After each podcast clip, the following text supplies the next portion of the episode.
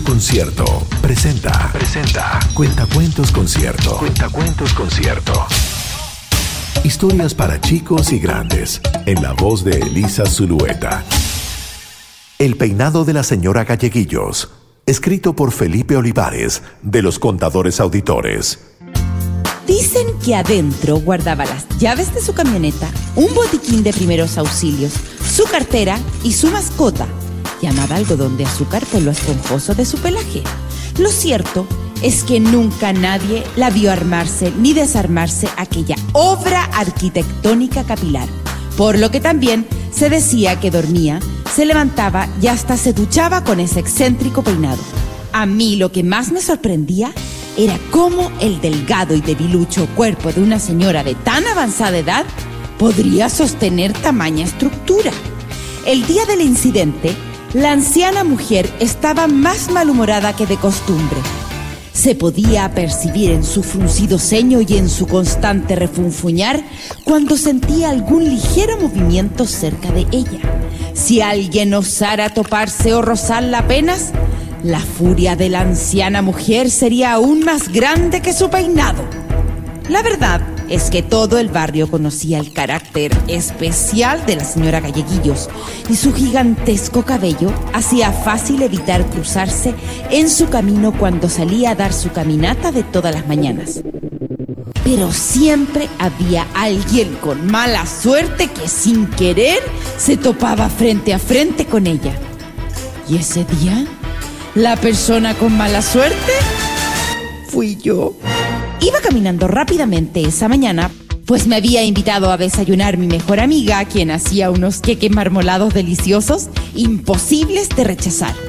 Justamente cuando mi mente recordó aquel riquísimo sabor, la señora Galleguillos da vuelta a la esquina caminando directamente hacia mí y mis pensamientos de queques marmolados. Toda mi vida pasó delante de mis ojos si mi cuerpo pequeño de niña de nueve años llegaba a tocar o incluso a rozar el anciano cuerpo de chorrocientos años de la señora Gallequillos, la muerte era lo único que me esperaba.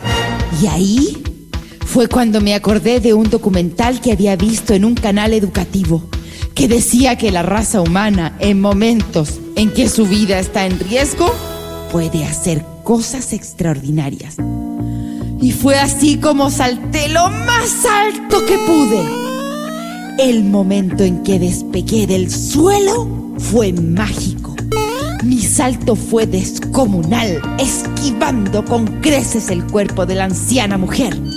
Se dice que un gato común puede saltar seis veces su propia longitud, pero yo creo que ni aunque yo y la señora Galleguillos fuésemos gatos, el salto me habría alcanzado para sortear ese altísimo cabello. Y ahí empezó la real aventura. Imagínense mi cuerpo volando por los cielos en exacta dirección a la señora Galleguillos. Sudaba helado. Si la señora Galleguillos se enojaba solo por el hecho de toparse por casualidad con una, ¿qué iba a pasar si una niña como yo le caía encima de la nada? La furia sería descomunal. Eso sí, su anciano cuerpo sobrevivía al impacto. Se podría romper en mil pedazos. Todo eso pasaba por mi cabeza cuando pasó lo impensable. Mi cuerpo fue literalmente absorbido por la majamama de cabello, comúnmente llamado peinado, de la señora Callequillos. Ahí todo lo que conocía cambió. Fue como entrar a una dimensión desconocida.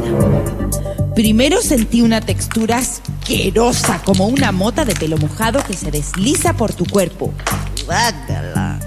Luego vi colores extraños, especies de púrpuras y rosas, fosforescentes hermosos. Pensé que había muerto y estaba llegando al cielo.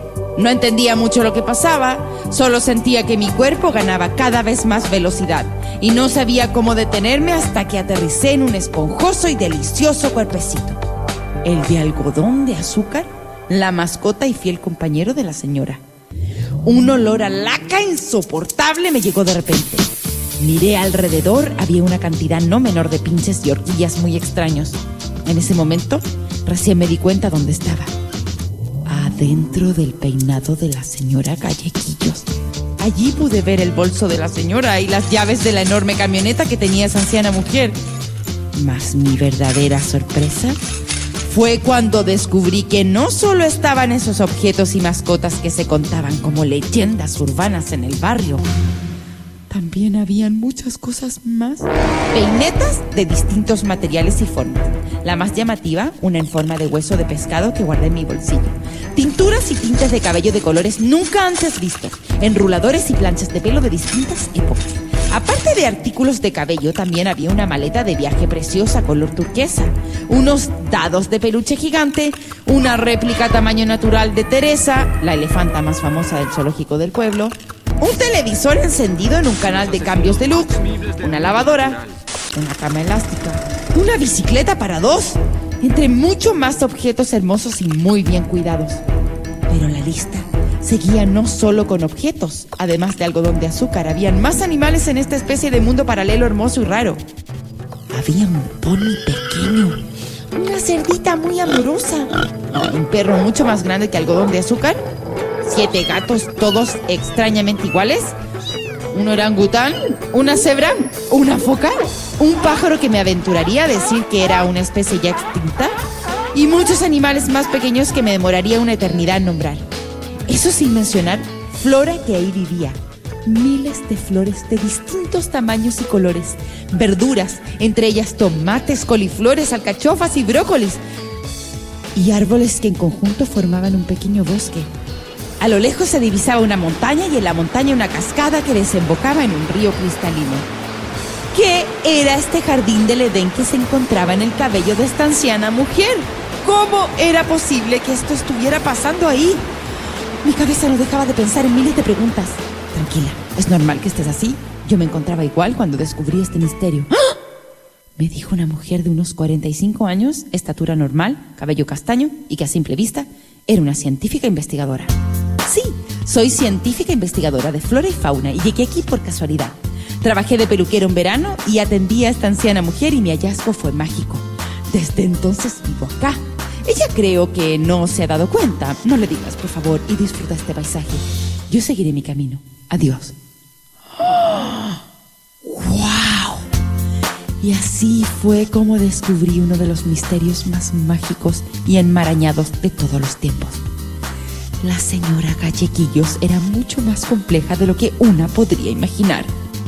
De pronto, una voz se escuchó retumbar dentro de todas esas maravillas. Magdalena Sangüesa Torres, no creas que no sé que estás ahí. Aunque soy una anciana, no soy tonta. Logré ver la intrincada pirueta que realizaste y sé que te escondes acá adentro. Te pido por favor que salgas, no tendrás castigo alguno. Fue un accidente y lo sé. Algodón de azúcar, te pido que seas tan amable y le muestres la salida.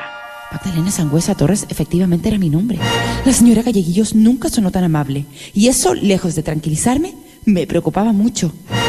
Algodón de azúcar me ladró y me tomó por una punta de mi vestido, me guió a un agujero y así pude salir. No, no entendía nada. Pero al salir estaba en la casa de la señora Galleguillos que me esperaba con una taza muy elegante de té y galletas. Este es mi gran secreto. Espero que sepas guardarlo. Al momento en que me dijo esas palabras y me sirvió un rico té verde con dos cucharadas de miel, entendí todo. Esa malhumorada mujer solo era muy cuidadosa con el secreto que llevaba en su cabeza. La dulzura y la amabilidad con que me hablaba se sentían muy honestas. Muchas gracias, cuente con eso. Su secreto es ahora mi secreto. Le dije y tomamos té y conversamos de las muchas aventuras que había vivido en sus largos años la señora. Hacía mucho tiempo que no conversaba tan placenteramente con alguien. Me invitó a recorrer los mundos que habitaban en su peinado cuando quisiera. Claro que con una llamada anticipada para preparar todo para la expedición.